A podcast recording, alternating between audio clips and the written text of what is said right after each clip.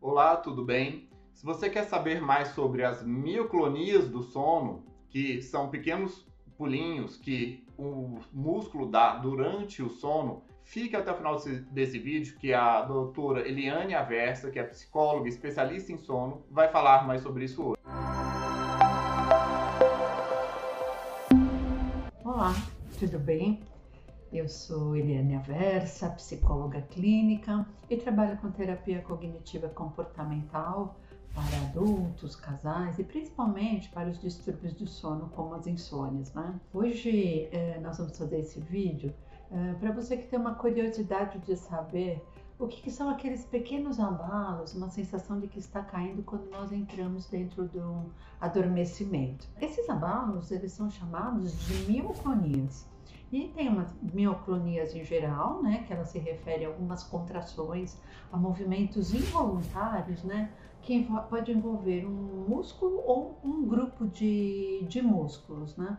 Esses movimentos, eles podem incluir uma contração dos braços, contração das pernas, contrações musculares, né, parecendo algum tipo de choque, né, e, e também né, alguma resposta a certos estímulos que se recebe, como ruído, como luz, por exemplo. Uh, o próprio soluço, para vocês terem uma ideia, é um tipo dessa contração no diafragma que é chamado de mioclonias. As mioclonias ocorrem por conta própria e não ocorre como uma anormalidade no cérebro ou nos nervos, né? como ocorre em algumas doenças do sistema nervoso, como a doença de Parkinson, doença de Alzheimer, na, nas crises de epilepsia mesmo, né? ou até na esclerose múltipla. Hoje nós vamos falar especificamente desse, dessas mioclonias do sono, que ocorrem no sono,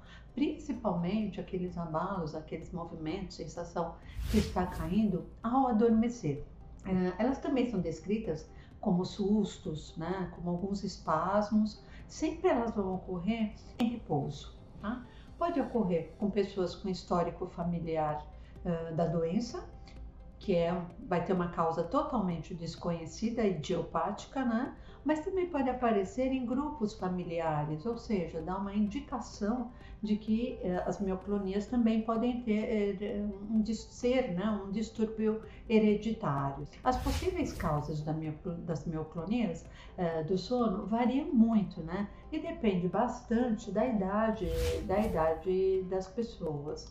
Em bebês e crianças, por exemplo, ela é muito mais comum acontecer, porque ocorre bem no início do sono e faz parte de um processo de maturação do cérebro para desenvolver as habilidades da criança entre a vigília e o sono, entre o que é estar dormindo e o que é estar acordado. Então faz parte de todo o processo de maturação e é bastante comum.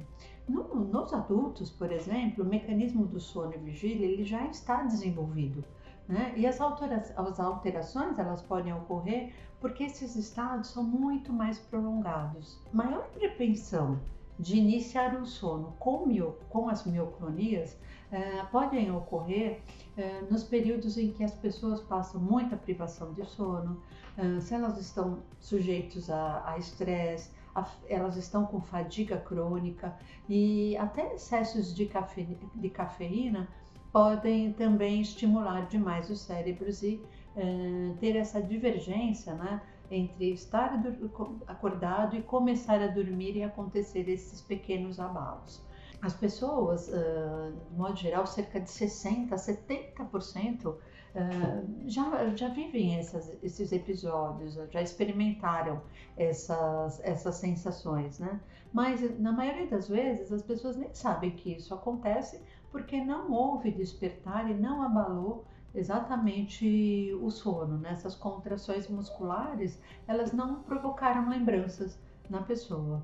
Uh, às vezes, alguém que faz atividade física excessiva muito tarde da noite também pode uh, experimentar essas, essas mioclonias. Essa mioclonia que a gente está falando do sono é também chamada de mioclonia noturna. Então é importante que a gente faça algum diagnóstico diferencial entre outras doenças que têm movimentos parecidos, semelhantes, mas que não são exatamente as mioclonias, né? Então, não sei se vocês já ouviram falar, mas existe uma síndrome que chama Síndrome das Pernas Inquietas.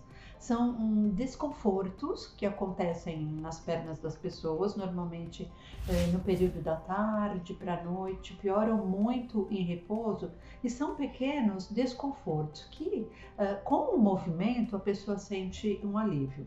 Então, isso não é mioclonia do sono. Né? Isso normalmente acontece acordado, diferentemente de uma outra síndrome que chama síndrome uh, dos movimentos periódicos inferiores, onde a pessoa está dormindo, uh, ela está fazendo uh, alguma fase de sono lá e dentro de uma polissonografia, que é o exame específico para detectar esses transtornos, né, começa a se perceber pequenos abalos que eles são periódicos, eles se repetem em pequenos intervalos de tempo. Então isso também não é mioclonia, mas acontece como dentro de uma doença que é chamada de síndrome uh, dos movimentos periódicos dos membros. Quando essa síndrome acontece, as pessoas podem ter muita sonolência diurna. Não especificamente toda sonolência é por causa disso, mas isso é um dos grandes uh, motivos né, de se ter sonolência diurna, porque se superficializa o sono, tanto quanto a apneia do sono, por exemplo, que também uh, faz a pessoa ter vários despertares durante a noite e durante o dia ela passa a ter sonolência porque o sono não foi, não foi de boa qualidade. Como eu disse anteriormente, na própria epilepsia existem as mioclonias epilépticas, ou seja, a pessoa começa perto da hora de acordar, ela começa a ter alguma crise e aí ela tem movimentos né, similares às mioclonias, mas é por conta da crise epiléptica. Uma outra doença também que é bastante estudada é o transtorno comportamental do sono REM. Sono REM, vocês sabem que é aquele sono dos sonhos, né, onde existem os movimentos oculares, se estiverem dormindo com alguém pertinho, assim vocês vão ver que os, os movimentos oculares acontecem. Nessa hora, a pessoa está sonhando e se for acordada, ela vai te contar o sonho. No caso desse distúrbio comportamental, a pessoa não tem uma paralisia é, do sono. Uma parte do cérebro dorme a outra fica acordada e, e a pessoa começa a fazer alguns movimentos como se ela estivesse Uh, os movimentos, de modo geral, são mais agressivos, inclusive, né? É como se ela estivesse fazendo uh, alguns movimentos associados ao sonho, tá? Então, isso também é um diagnóstico diferencial, né? E também existem os, uh, a desordem do movimento rítmico, né? Encontrado muito em algumas crianças que têm aqueles movimentos de para frente, para trás, movimentar a cabeça tal, muito frequentemente encontrado no, no transtorno de espectro autista, né? E na síndrome de Tourette também. Os pesquisadores não sabem exatamente né, o porquê desses espasmos noturnos acontecem, né? Mas existem várias teorias e, de modo geral, é um processo bastante benigno, né? Uma das explicações é que esses espasmos são uma parte natural da transição do corpo do estado de alerta, de vigília para o sono, né? E se manifestam nesse processo. Então, os músculos esses vão, vão se manifestar dentro dessa transição. Uma outra explicação também é que esses espasmos podem ser uh, reflexos do relaxamento dos, dos músculos durante o início do sono. O cérebro interpreta o relaxamento como sinal né, de que a pessoa está adormecendo e caindo. E aí ele ativa os músculos para reagirem rapidamente. Bem, e como é feito né, o diagnóstico para saber se as pessoas têm as mioclonias, principalmente as mioclonias do sono? Então, de modo geral, o médico faz uma anamnese, levanta todo o histórico do paciente, faz um exame físico da pessoa e pode pedir alguns exames complementares. Alguns exames uh, bem utilizados para detectar as mioclonias são alguns deles são a eletromiografia, né? Ele mede é um exame que mede a atividade elétrica do músculo, né? Ele é uma, uma técnica, um método muito usado para diagnosticar mioclonia, tanto uh, como também disfunção nervosa e muscular. Um outro um exame é a eletroencefalografia, né? Que usa alguns eletrodos, são colocados no couro cabeludo para registrar atividade elétrica do cérebro, né? Que pode, inclusive, desencadear esses abalos, essas contrações.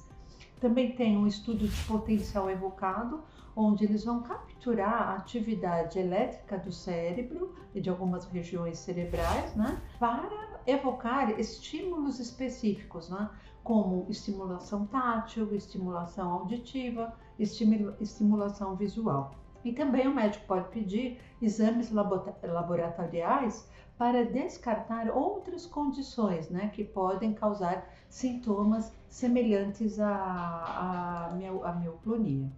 Então, tendo o diagnóstico diferencial, tendo a descrição das doenças, eh, a gente vai falar um pouquinho sobre os tratamentos, né? Então, a mioclonia do sono, ela não é considerada uma condição séria, grave, né? É, nem mesmo se acredita que precisa de, de tratamento. Uma condição como eu falei, bastante benigna, a menos que a pessoa tenha um desconforto muito grande e mexa na, na qualidade do sono dela ou na qualidade de, de vida. Então, o, iniciar um tratamento vai depender da, do tipo de espasmo que a pessoa tem. Alguns tranquilizantes costumam ser prescritos nesses casos das, meus, das mioclonias para diminuição dos sintomas, ah, uma, a terapia ocupacional também é muito utilizada porque se os motivos das, das mioclonias, por exemplo, for respostas ao estresse, as pessoas estão muito estressadas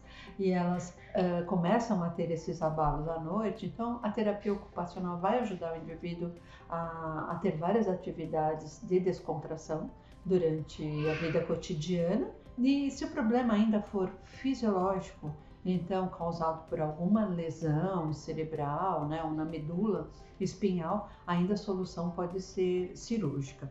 Bem, por hoje é isso. Se você conhecer alguém que tenha uh, essas sensações descritas, né, com as mioclonias, com esses abalos ao iniciar o sono, né, é, compartilhe esse vídeo, uh, saiba que tem especialistas em medicina do sono que tratam desses transtornos com, com muita facilidade, com muita experiência, né? E se inscreva no nosso canal, deixe seu like, você vai receber também notificações quando tivermos mais vídeos como esses, tá? Muito obrigada e até a próxima!